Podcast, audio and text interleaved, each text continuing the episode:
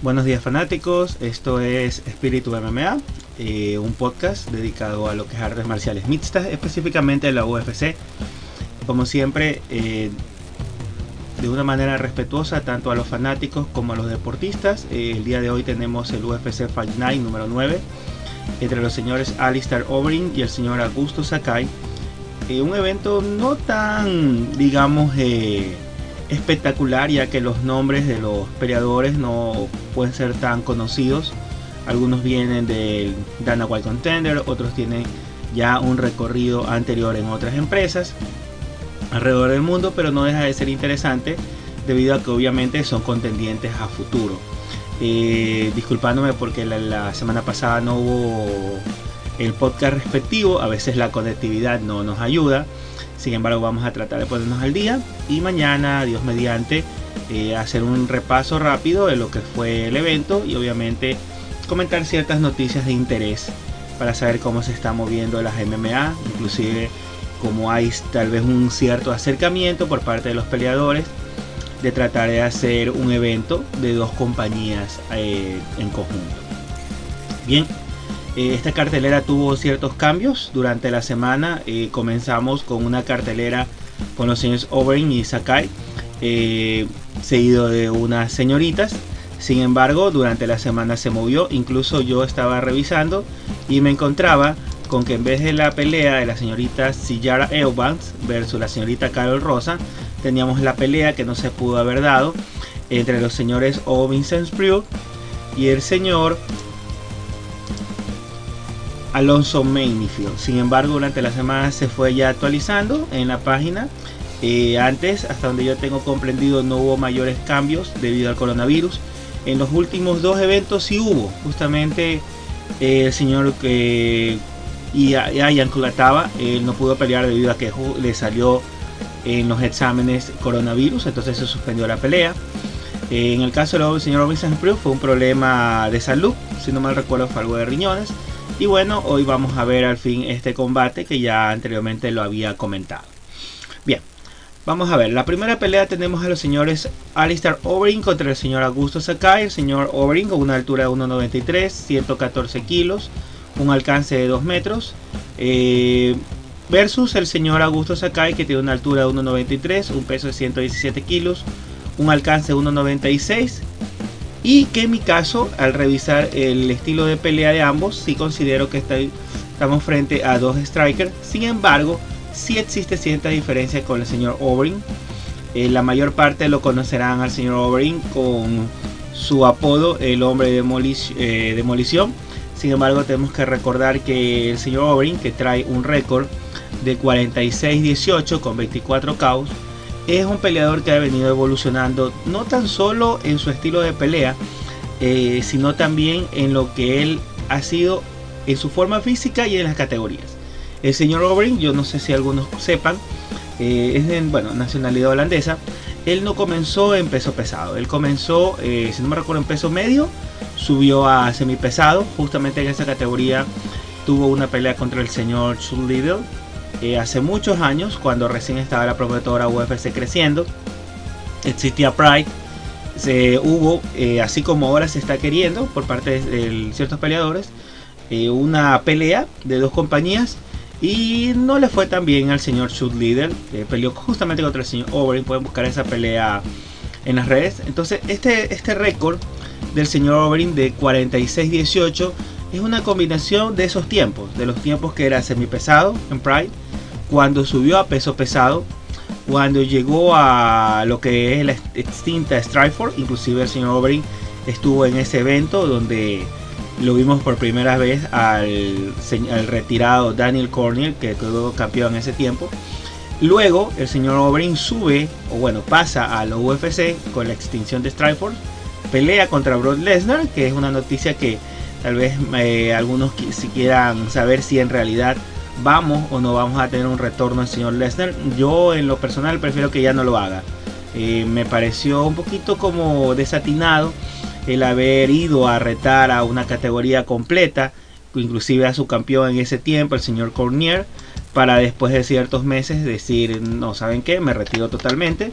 Entonces no, no me parece lo adecuado. Sin embargo, sabemos que en los últimos años lo que ha mandado en la UFC es el factor dinero, así que no me sorprendería. Bien, entonces como les decía, este récord del señor O'Brien es una mezcla. A partir de la UFC, cuando él ya llega, tuvo esa pelea contra Brock Lesnar que le pasó por encima, le detectaron, como ya venía en su historial, el uso de ciertos eh, productos, entonces lo dejaron suspendido y luego de eso hubo una evolución física, ya no era ese luchador súper musculoso, súper fuerte, ya fue cambiando, inclusive ustedes pueden buscar en internet, hay muchos videos que hablan de esa situación, de cómo fue el cambio, no tan solo el señor O'Brien, eh, también de otros peleadores, e inclusive algunos que ya tuvieron que retirarse, ya que al no poder utilizar ese medicamento no o esos medicamentos no podían llegar a su mayor nivel. Actualmente el señor O'Brien se mantiene en peso pesado, es un peleador que a mi punto de vista ha evolucionado bastante en su forma de pelea, ya no es ese peleador como les decía que, o, que representa ese, ese apodo del hombre de demolición ya no lo es, ya ha cambiado su manera de, pelear, ha, evolucionado, inclusive yo considero que ha evolucionado mejor de lo que lo hizo Junior Dos Santos. Junior Dos Santos eh, sigue confiando en sus puños eh, y no, no ha variado mucho su manera de pelear. En cambio el señor Overeem sí, sí lo ha hecho y eso se puede observar en su forma de pelea. Incluso estoy seguro que lo vamos a tener esos cambios el día de, hoy en el combate. Bien, en caso del señor O'Brien, yo considero que es un peleador con mayor experiencia, como les digo, ha evolucionado su manera de pelear. ¿A qué me refiero a esa evolución, a ese cambio? Sabemos que estas artes marciales mixtas no es tan solo eh, una forma de pelea con puños, no es tan solo una forma de pelea con patadas, no es tan solo una forma de pelea de llaveo, es una mezcla de todo. Entonces el señor Alistair O'Brien, en sus tiempos, el hombre de demolición, era básicamente un striker un peleador de, bueno, él viene del kickboxing, un peleador súper fuerte, un peleador que siempre buscaba o siempre lograba los KO, eh, obviamente apoyándose su fuerza física, muy agresivo, eh, sin miedo a los golpes, esa era su manera de pelear. Pero, desde como les comento, de esos cambios que hubo, eh, debido obviamente a la usada, él ya cambió su manera de combate. Ya lo podemos ver a un señor O'Brien más pasivo, más pensante en los golpes, que utiliza llaveo, utiliza derribos. Entonces esa evolución eh, ha permitido, en mi caso, bueno, desde mi punto de vista, de que es, sea menos propenso a los KO. A pesar de que su récord eh, tenemos aquí eh, justamente tres derrotas desde el 2017 por KO contra Francis Ngannou, Curtis Blade y Jairzinho Rosenstruck eh, esos KO, en el, caso del señor Jairzinho, que fue uno de los últimas, una de sus últimas derrotas, eso fue un error. Ya, para mí un error de él, confiarse. Vean, fue en el minuto eh, 4,56 del quinto round, faltando 4 segundos y justamente ahí le dejaron esa marca en el rostro como el Joker. Ese para mí es tal vez el aspecto negativo del señor O'Brien. Eh, el señor O'Brien puede ser noqueado, digo, no, es, no, no piensen que eh, el hombre de demolición. No, no es ese el caso. Ya actualmente la historia o lo que sucede dentro de, la, de los pesos pesados de la UFC y la mayor parte de compañías eh, es, muy diferente. O sea, eh, cuando, cuando hablamos de, la pelea del señor eh, Junior Dos Santos, yo decía de que cuando él comenzó en esos tiempos, era una historia de que solamente eran ciertos peleadores los que lograban el caos. Sin embargo, actualmente casi toda la división puede noquear. Entonces, esa es la situación que le pasa al señor O'Brien. Él cuando llegó al UFC era un noqueador, o sea, todos iban a ir con la mentalidad, ¿sabes qué? Voy a pelear contra O'Brien, voy a cuidarme porque me va a noquear. Pero ahora ya no es así, ahora todo, casi toda la división noquea. Entonces eso es lo que le está pasando ahora al O'Brien, por eso es su, su evolución. Él puede ser noqueado, tiene 3 KO, en los últimos años, desde el 2017 tiene 3 KO. Sabemos que los peleadores eh, de las MMA no pelean cada mes, pelean cada 3 meses, cada 4 meses, a veces eh, pasando un año y depende de muchos factores como son sus lesiones, sus afectaciones físicas o Dios no quiera una suspensión por mal uso de ciertos productos o por uso de productos indebidos. Eh, así que este, este es para mí uno de los puntos flacos que tiene todavía el señor Obrin, eh, él comete errores. Contra Rosenstruck cometió un error. Contra, en ese tiempo recuerdo la pelea eh, contra el señor, vamos a ver si la tengo aquí. Bueno, contra Stephen Miocic no, contra, contra Antonio Bitwood Silva cometió un error, contra Travis Brown cometió un error. En mi caso, yo, yo pienso que contra el señor Silva y con el señor Brown en el 2013, él tenía para vencer. Bueno, contra el señor Antonio, Antonio Silva salió demasiado confiado, es verdad. Pero son, errores, son errores que no, debería cometer un peleador de 46 peleas. Pero bueno, este tal vez es el punto flaco. Eh, ¿Cuáles son las claves de la pelea para mí? Mantener la distancia, tratar de derribar y evitar el intercambio innecesario. Como les digo, esta división prácticamente son noqueadores. Entonces, eh, para el señor Obrin, con todos estos años que tienen en, las peleas y viendo los últimos resultados, eh, no crea que las lesiones que generan en los combates no se desaparecen así de la nada. Eh, muchas veces esas lesiones se mantienen en el tiempo y, por eso vemos ese, cambio, esa evolución en la manera de pelear. Inclusive en otros, en otros podcasts yo conversaba con el señor José Aldo y, y, veía ayer justamente unas peleas de José Aldo y comparen José Aldo antes de Conor McGregor y José Aldo después de Conor McGregor. Es muy diferente. Claro, dirán algunos, mira, ha evolucionado, ha cambiado. Sí, pero ha cambiado por una razón X, no lo hace por gusto. O sea, si prácticamente tenías un récord invicto en el caso del señor José Aldo cuando era campeón, ¿para qué cambiar de la noche a la mañana por una pelea? Ah, es porque sucedió algo, pudo haber habido una lesión, pudo haber eh, ese sí, haber eh, generado eh, algo psicológico, eh, más allá de, la parte física, y por eso son los cambios. Así que esas son las claves de la pelea para mí, con el señor Alistair Robin. Sigamos al señor Augusto Sakai. El señor Augusto Sakai, que es brasileño, él logra la entrada al UFC justamente en el Dana White Contender. Es un peleador peso pesado. Ah, tiene un récord de 15-1, tiene 11 caos, así que ya sabemos cuál es la manera de pelear prácticamente del señor Augusto Sakai. El señor Augusto Sakai, aparte, eh, viendo sus números, eh, no está tan lejos del señor Alistair Overeem, inclusive su alcance no está tan, no tiene tanta diferencia con el señor Overeem. Es un peleador del que yo estaba revisando eh, los combates y es eh, a pesar de que no se lo ve en su forma física inclusive ayer llegó con un peso eh, un poquito más de lo que generalmente él trae para los combates. Es un peleador que se mantiene durante la mayor parte de los rounds lanzando golpes. No se cansa o sea tal vez algunos pensarán ah no se va a cansar no. Peleador que se mantiene la mayor parte de los rounds lanzando golpes defiende bien las los derribos no ha sido sometido la única derrota que tiene es contra el señor Che Congo, justamente en Bellator. Él tiene un recorrido que viene de Bellator, tiene ciertas peleas obviamente en Brasil. Como les decía, él logra su entrada en el 2018 en el Dana White Contender contra Marcos Conrado Jr. Una pelea bastante entretenida, inclusive eh, desde ahí ustedes pueden ver pensar, miren, tal vez el señor eh, Sakai se puede cansar porque no es pues un peleador que se lo vea definido pero sí es bastante peligroso. De ahí tiene dos decisiones divididas, una contra el señor Andrei Arlovsky, otra contra Blago Ivanov y un KO contra el señor Marcin Tibura. Estos son los últimos los récords que trae en los últimos años el señor Augusto Sakai. Eh, yo lo considero que es bastante peligroso, como decía, esta es una división de noqueadores. El señor Sakai es un noqueador. Es lo que prácticamente hace, como les digo, él siempre va para adelante, es muy agresivo eh, es complicado derribarlo.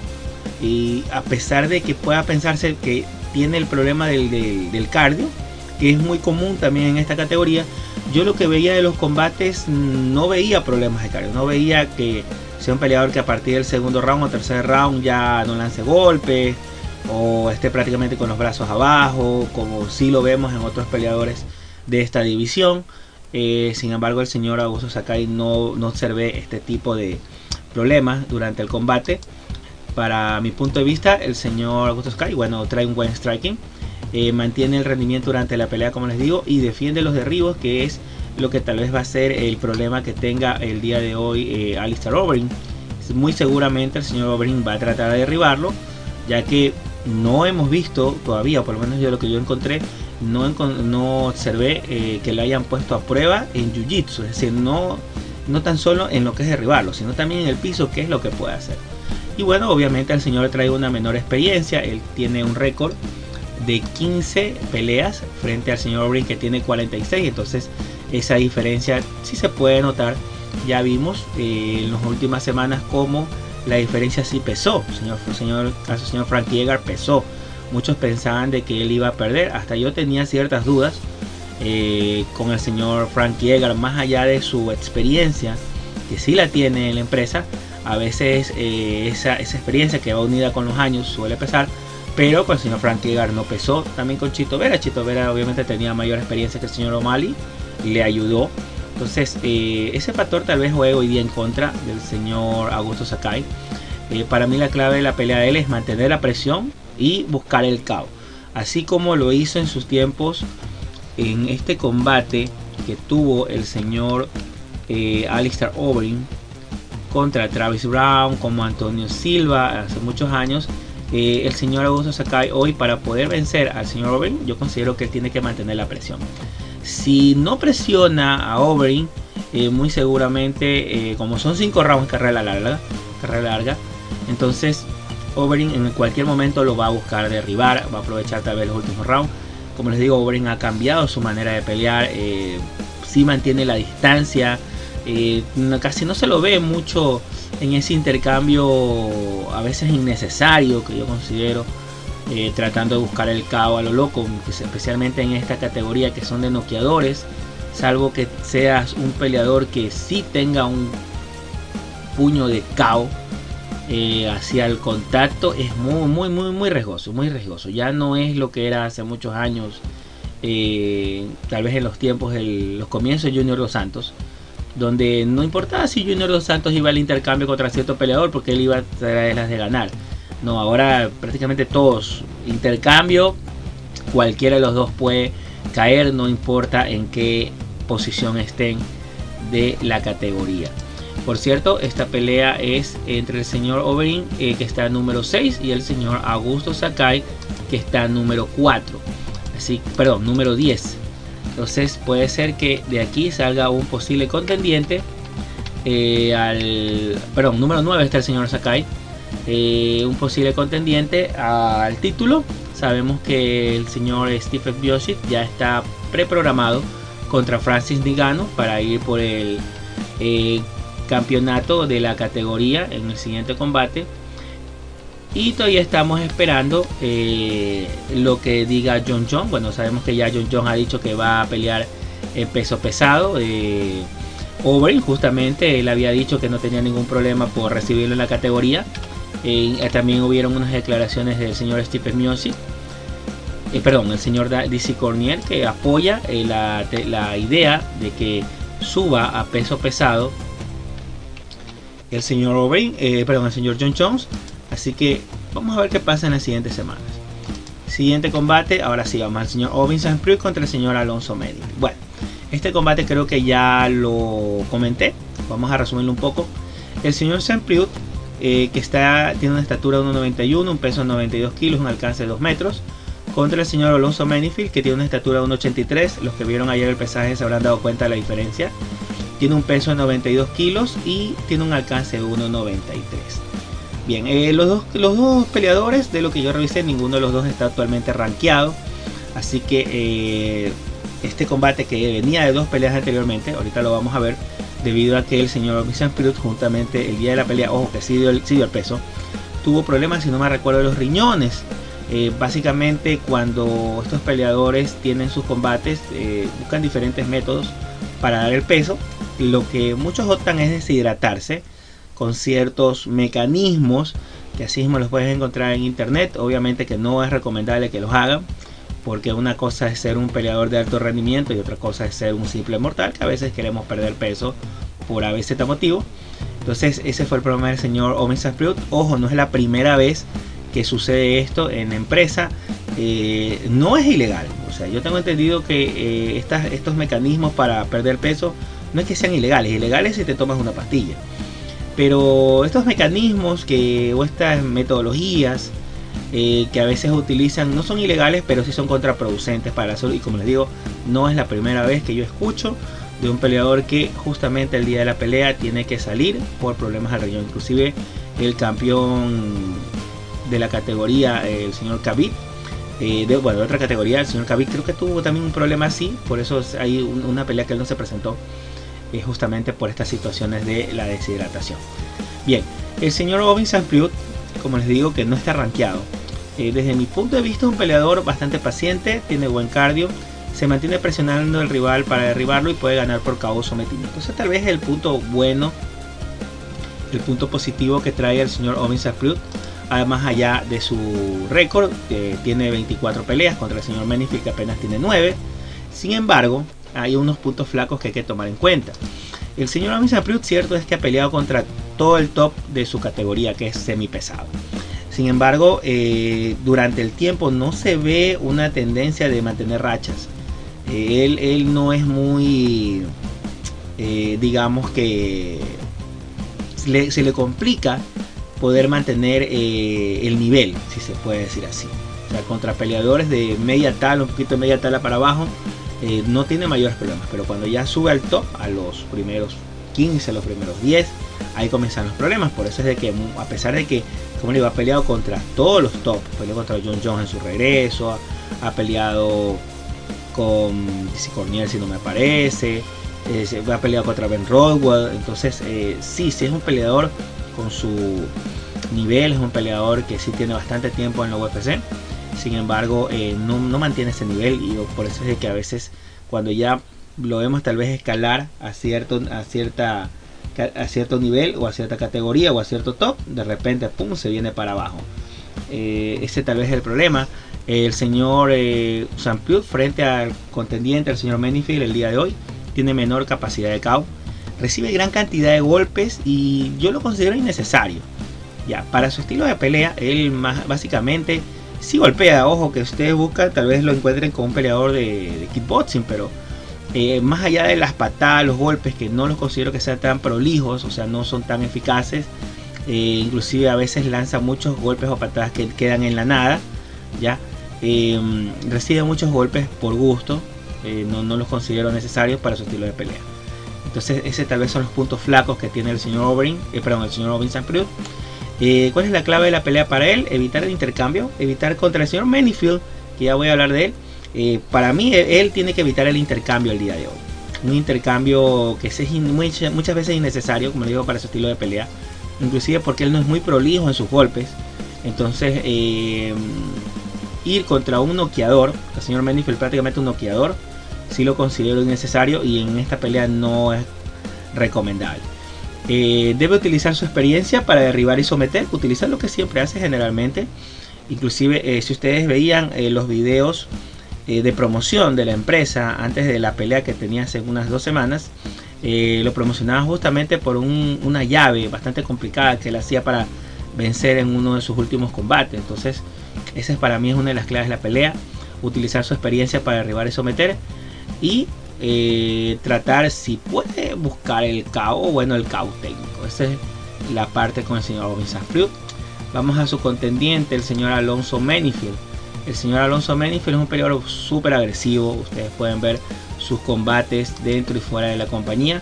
Ojo que el señor Menifield eh, es un peleador que llega a la compañía de la mano del Dana White Contenders. Esta es la la llave que le dio el contrato. El señor ya lo había intentado eh, con esta vez, dos eh, fue su segundo intento. Eh, no lo había logrado, no porque en su primer intento perdió, él ganó, ya tenía el contrato, pero tuvo un problema médico y por eso tuvo que retirarse de, de la compañía. Básicamente no pudo honrar su contrato. Es un peleador que tiene gran resistencia a golpes, tiene mayor capacidad de KO frente a su contendiente, el señor Champlut. Se mantiene también bastante activo durante cada combate y tal vez los puntos flacos que tenga es su falta de experiencia en la UFC. El señor eh, Alonso Menifield obviamente no tiene esa cantidad de experiencia en la UFC. Obviamente también tiene menor altura que el contendiente. Ojo que el señor Menifield es un peleador que puede pelear tanto en la categoría de los pesos pesados como semi pesados. Bien, ¿Cuál sería la clave de la pelea para el señor Alonso Manifield? Él debe mantenerse presionando todo el combate. Ya hemos visto cómo en otras oportunidades el señor Ovin Brute, cuando se enfrenta a un peleador que lo mantiene presionado, que no le da espacios, eh, que no le permite eh, desarrollar su estilo de pelea, se ve bastante limitado, tiene bastantes inconvenientes. Por eso considero que el señor Alonso Manifield hoy tiene que salir es a presionar y buscar el caos como lo ha hecho en sus otros combates. Más allá de que tal vez no tenga tal vez la misma distancia o el alcance, sabemos por lo que ya hemos visto o los que ya hayan revisado los combates que ese factor del alcance no juega en el caso de su estilo de pelea. Siguiente combate. Tenemos en el peso welter al señor Michael Pereira contra el señor Selim Imadae. Bien, este combate eh, bastante, yo tal vez digo un poquito desigual en los números, pero sí igual tal vez en las rayas. Ambos eh, sabemos que ya tuvieron su derrota en UFC, obviamente eh, bajo diferentes características, y creo que esto sería una revancha para ambos. Bien, el señor Michael Pereira tiene una altura de 1,85, 77 kilos y un alcance de 1,85. El señor Salim Imadaev a ver si estoy bien con el nombre, ¿sí? Eh, tiene una altura 1,83, 77 kilos y un alcance de 1,93. Eh, ambos peleadores eh, tal vez no han sido, no tienen tanto reconocimiento, sin embargo podemos ver del lado del señor Michael Pereira, que es un peleador con bastante mayor experiencia frente a su contendiente. el estilo de pelea del señor Pereira es bastante espectacular eh, algo que a veces puede jugar o no puede o puede jugar en contra o puede ser un factor eh, positivo. Sabemos que el señor Pereira eh, es un peleador bastante innovador, que no tiene miedo al enfrentamiento, es un peleador que hace ciertas cosas que yo considero que no están tan correctas dentro del octágono. Me refiero al estilo de pelea por el riesgo que toma. el señor Pereira se le ha visto movimientos de capoeira eh, también a veces hace ciertos movimientos como de lucha libre, se tira encima de los peleadores, hace giros que considero que en el transcurso de la pelea le pueden jugar en contra, inclusive en su última derrota eso fue lo que pasó. Eh, tal vez la parte espectacular que él hace es como para producir o generar un poquito de temor, en el contrario, al saber de que eh, puede sorprenderte con cualquier cosa, pero también durante el transcurso del combate eso le puede jugar en contra, o sea, todos esos giros, todos esos lances, no crean que no cansan a, la persona, sí lo pueden cansar. Entonces eh, tal vez eh, debería disminuir un poco y ser más certero, porque es muy certero. Es un peleador bastante peligroso, el señor Pereira. Podemos ver que trae un récord de 23-11. 23 victorias, 11... Sí, 23 victorias, 11 derrotas y trae 10 KO es un peleador que puede tanto derribarte para lograr un KO como puede someter, a pesar de que tiene ciertas decisiones. El señor Pereira viene de dos derrotas, una contra el señor Christian O'Connelly, que fue por decisión, justamente lo que yo les decía en ese combate. Eh, pudimos, se puede observar que más allá de lo espectacular que es el señor Pereira, también no es tan preciso, no todos esos movimientos terminan contando al final y bueno, en esta combate pierde por decisión. Y de ahí una descalificación contra el señor Diego Sánchez. Que sí me parece haber observado esa pelea. El señor Pereira venía ganando, pero obviamente comete un error. Eso le genera una descalificación y obviamente perder el combate. Bien, el señor Pereira desde mi punto de vista tiene un buen striker, es bastante veloz, es muy rápido y es bastante innovador, lo que obviamente le genera problemas a los contendientes, ya que puede sorprenderlos en cualquier momento se mantiene activo todos los rounds. Yo lo he visto pelear hasta el tercer round. Eh, un peleador que se mantiene tres rounds eh, con casi el mismo rendimiento, es decir, que tiene un buen cardio. También es bastante alto. Eh, esa altura de 1.85 le, es un factor a, favor de él. Sin embargo, es un peleador que recibe gran cantidad de golpes. Justamente por eso, esa espectacularidad que tiene en el combate. Inclusive, por gran parte de sus peleas, él no mantiene la guardia arriba, él la mantiene abajo. Entonces eh, suele recibir una cantidad considerable de golpes, lo cual, como les digo, les puede jugar en contra. Eh, tiene, no, tiene ya un KO, eh, obviamente fuera de, la, fuera de la compañía. Sin embargo, no creo que sea tan necesario recibir esa cantidad de golpes que a veces recibe el señor Pereira, eh, justamente por su propio estilo de combate. Eh, puede desgastarse, como les digo, por su estilo de pelea.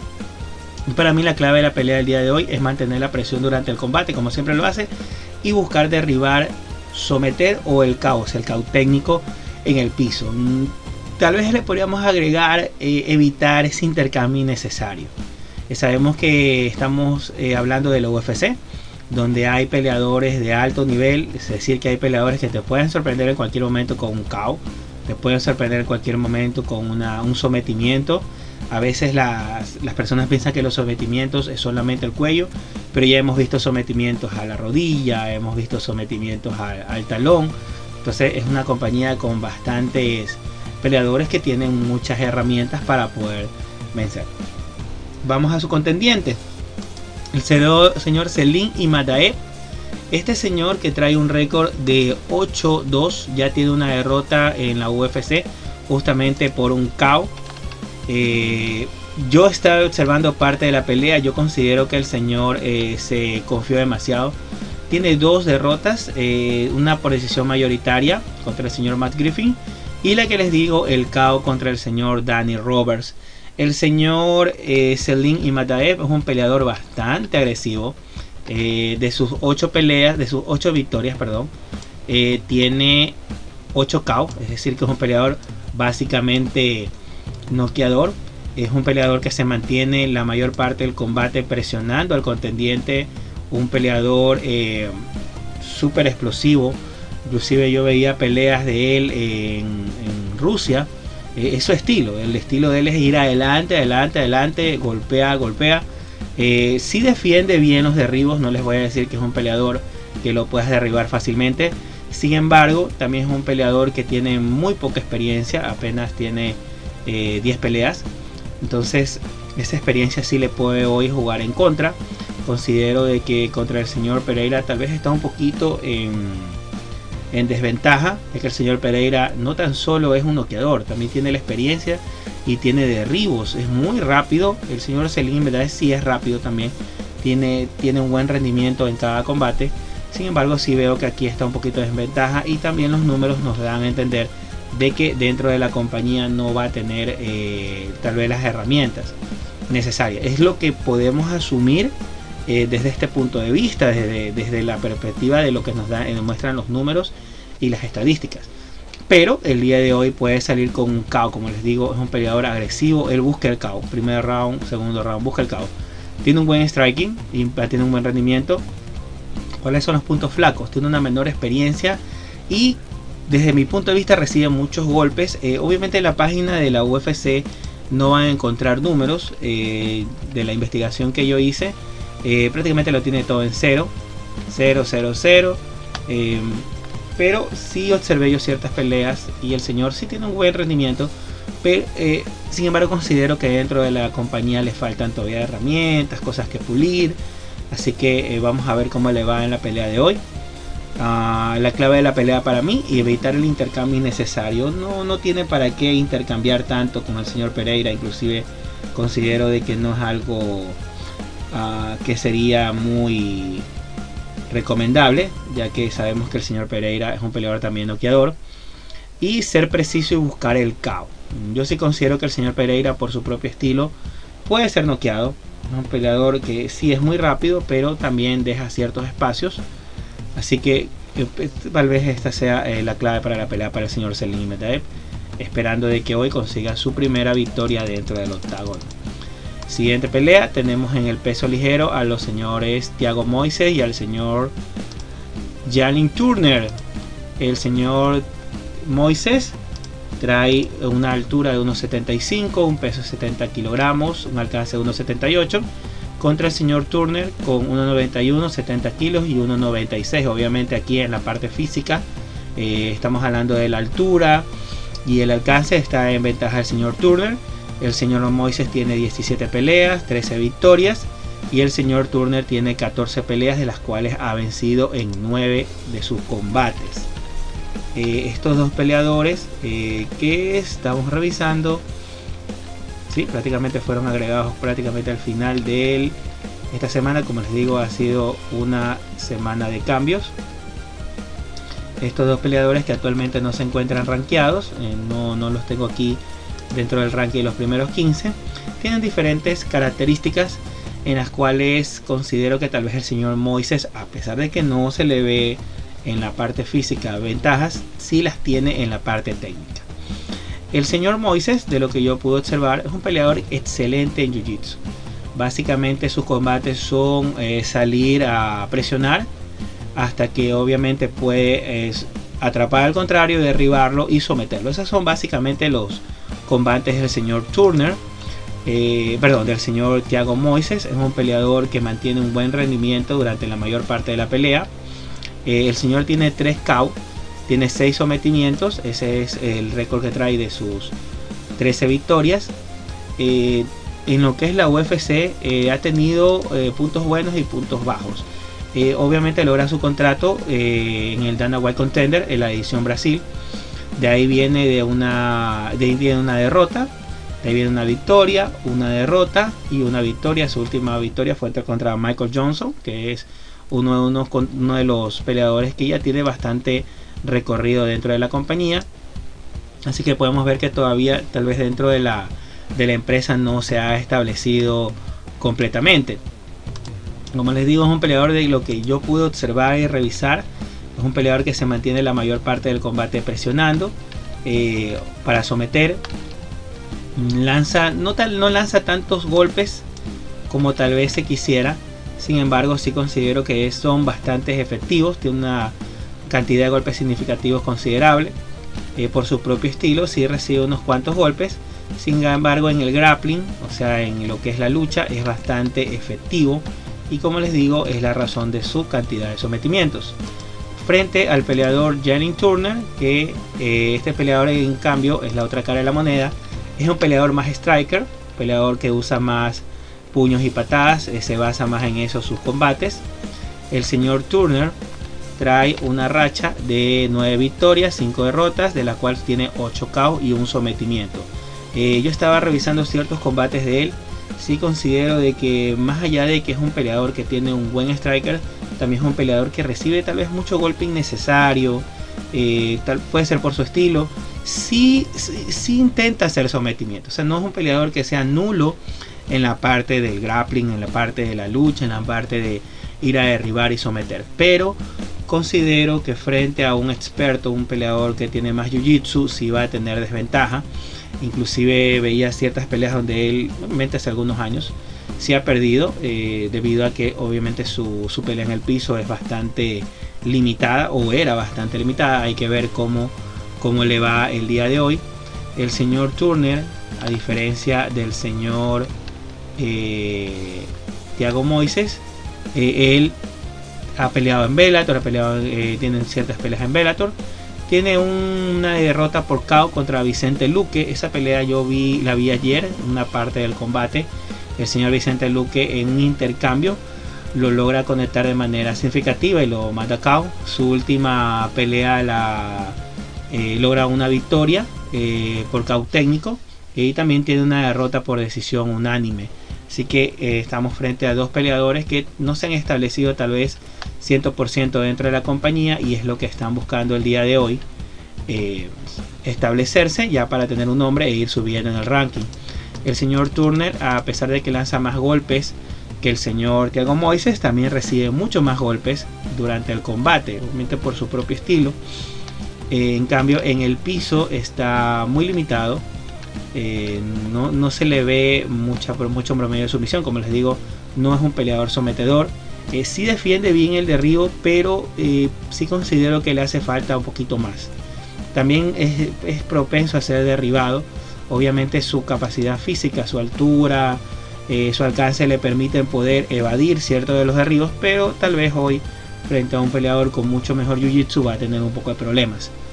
El señor Turner tiene un buen rendimiento durante el combate, utiliza gran cantidad de golpes y patadas, es bastante preciso. Puede ser derribado y sometido, eso sí ya lo pude ver en ciertos combates. Eh, como les digo, hay que, ver eh, lo, que no tan solo los números, también hay que ver su rendimiento en las peleas. Recibe gran cantidad de golpes y frente al señor Moises considero que tiene menor experiencia. Em, estaba viendo ayer unos combates de él en ciertas compañías pequeñas, obviamente eh, no hay el mismo nivel de competitividad, inclusive había un video que el señor había, uno de sus primeros combates, creo que es el segundo combate del profesional, eh, contra un contendiente que básicamente creo que se paró ahí solamente a cumplir, porque la mayor parte del combate no, no hizo nada.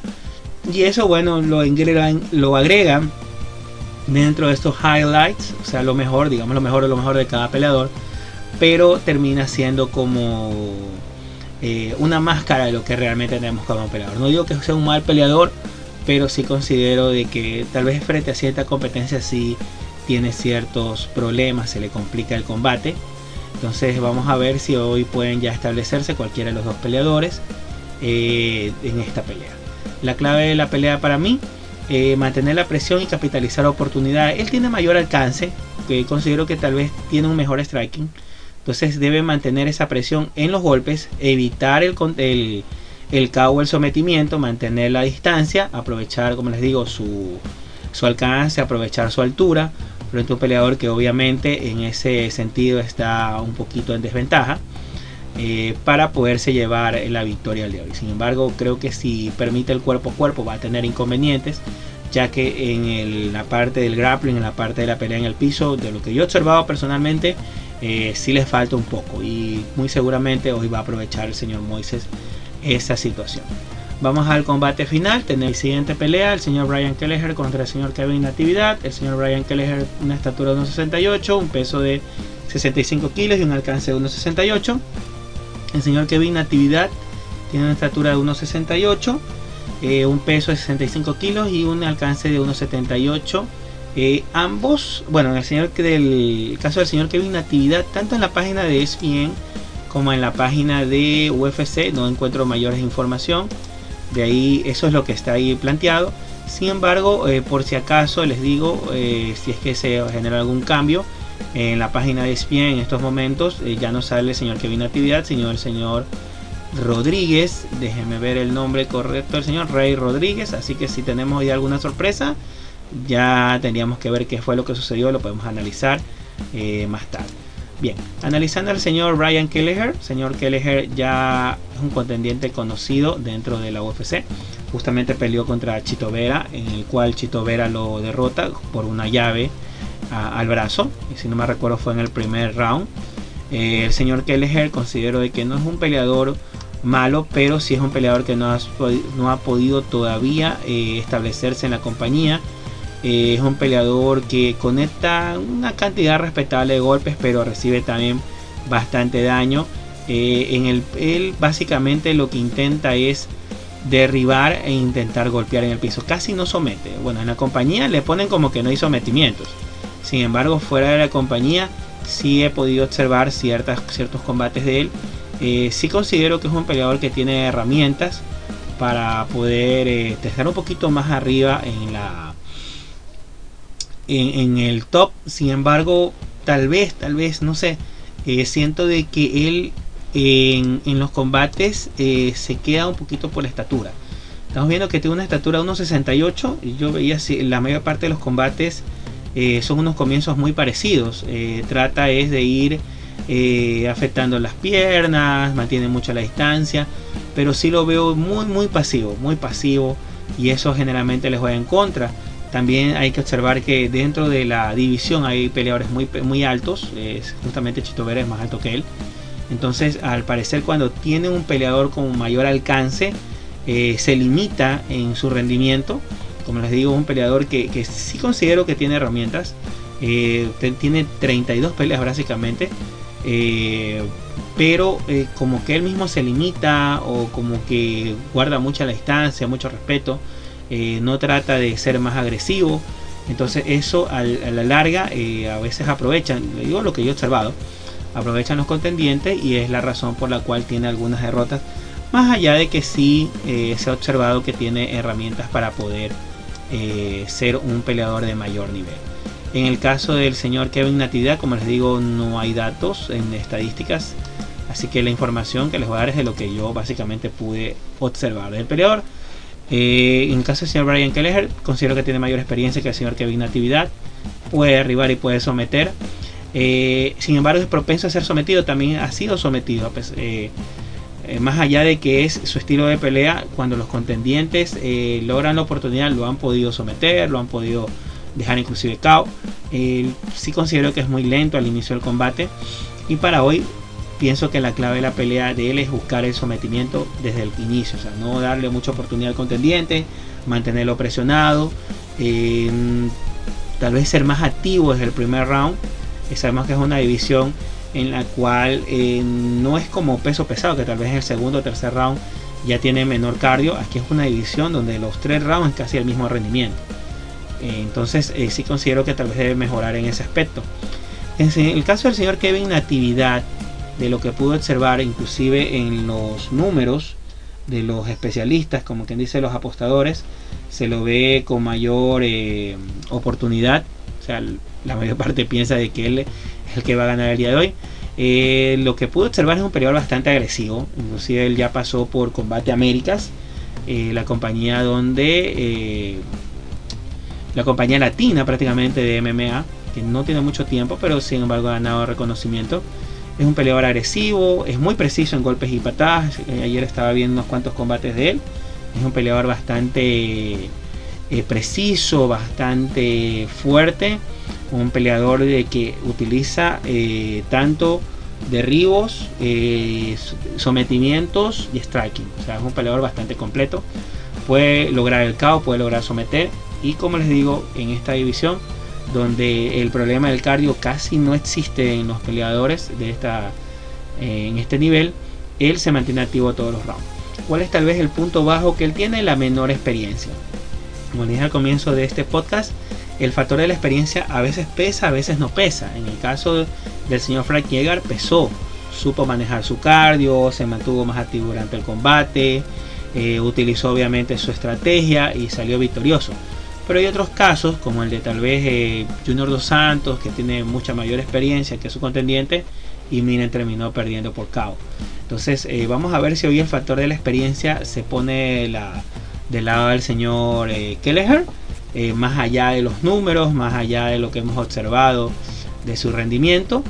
sería el único factor que considero yo que en el que está mejor calificado que el señor Kevin Natividad.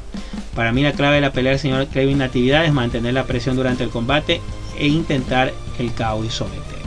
Eso creo que es la, la fórmula de la victoria del día de hoy para el señor Kevin Natividad. No darle mucho espacio como es muy común en los combates que tiene el señor Kelleher para poder vencer. Les repito, en la página de ESPN el señor Kelleher ya no sale dentro de la de la carta de la pelea estelar, así que puede ser que hoy tengamos alguna sorpresa. Eh, teníamos que analizar más tarde qué fue lo que sucedió. Sin embargo, con esta situación de la pandemia, todo es posible. Ya hemos visto cómo justamente el día de la pelea se caen peleas. Ya hemos visto cómo durante la semana de la pelea suelen darse ciertos cambios, inclusive peleas que estaban para la preliminar suben a la pelea estelar. Eh, la semana pasada justamente eh, se quedaron sin una pelea. Eh, de cinco peleas terminaron siendo cuatro. Bueno, en esos casos lo que hace la compañía, en lo que es la transmisión en vivo, es subir uno de los combates de la pelea preliminar a la pelea estelar para ocupar ese espacio. recuerdo tanto que cuando llegó UFC a Fox hace muchos años, que la pelea estelar era Caín Velázquez contra Junior Dos Santos. Eh, todos esperaban 5 rounds, mínimo 3 rounds, y terminó en el primer round, eh, en los primeros minutos con un KO por parte del señor Junior Dos Santos y tuvieron que exponer dos peleas de la cartelera preliminar para poder completar obviamente el espacio. Ok, entonces eh, vamos a ver qué pasa el día de hoy. Si ustedes me preguntan quiénes son para mí hoy las cartas de victoria, quiénes tienen mayor posibilidad, en el caso de la pelea estelar, el señor Orin, obviamente si se apega al plan de juego. En el caso de la pelea coestelar, considero que el señor Manifield tiene mayor cantidad de posibilidades frente a un señor Owen Sansbrut que ya lo dije en este, en este podcast. Y también el anterior eh, sí tiene muchas cosas que todavía mejorar el señor Sempriut, a pesar de que tiene mayor experiencia. En el caso del tercer combate, considero que el señor Pereira tiene mayor cantidad de posibilidades que el señor Imadaev. Inclusive porque el señor Pereira no ha sido todavía noqueado, el señor Imadaev ya fue noqueado. Entonces eh, también tiene menor experiencia y su plan de juego creo que contra el señor Pereira va a tener muchos inconvenientes. En la pelea número 4 considero que el señor Thiago Moises eh, con su jiu-jitsu de mejor nivel tiene las posibilidades de vencer al señor Turner que de lo que yo pude observar más allá de su striking que sí es bastante bueno sí suele tener problemas en el piso. Eh, el señor Moises no es como el señor Kelleher. Considero que el factor de la, de la distancia no pesa tanto en su plan de juego. Entonces creo que el señor Moises es el que va a ganar el día de hoy. Y en la pelea final, eh, tomando en cuenta o pensando de que el contendiente siga siendo el señor Kevin Natividad, a pesar de que teníamos que ver al final de la noche a ver qué es lo que sucede, eh, considero que el señor Kelleher solamente por el factor de la experiencia tiene mayor oportunidad. Eh, sabemos de que la compañía UFC está lo mejor de lo mejor actualmente en las artes marciales mixtas. Entonces ese baño de experiencia que ya trae el señor Brian Kelleher de todos sus combates, eh, en lo que obviamente, como les digo, tiene victorias, derrotas, victorias, derrotas. Sí creo que hoy puede hacer un cambio y salir con una mejor estrategia. Eh, no esa, esa manera de pelear que él siempre, por lo menos los combates que yo vi, y no es solamente de, la UFC, es más atrás ese estilo de combate como que muy pasivo, como que esperar mucho, como que ir tocando, tocando, a ver, no, no, no, no, no le, no le, no le es eh, positivo, pero puede ser que hoy ya ese plan de juego haya cambiado y pueda llevarse una victoria, así que le vamos eh, a dar la, digamos, la carta de la victoria al señor Ryan.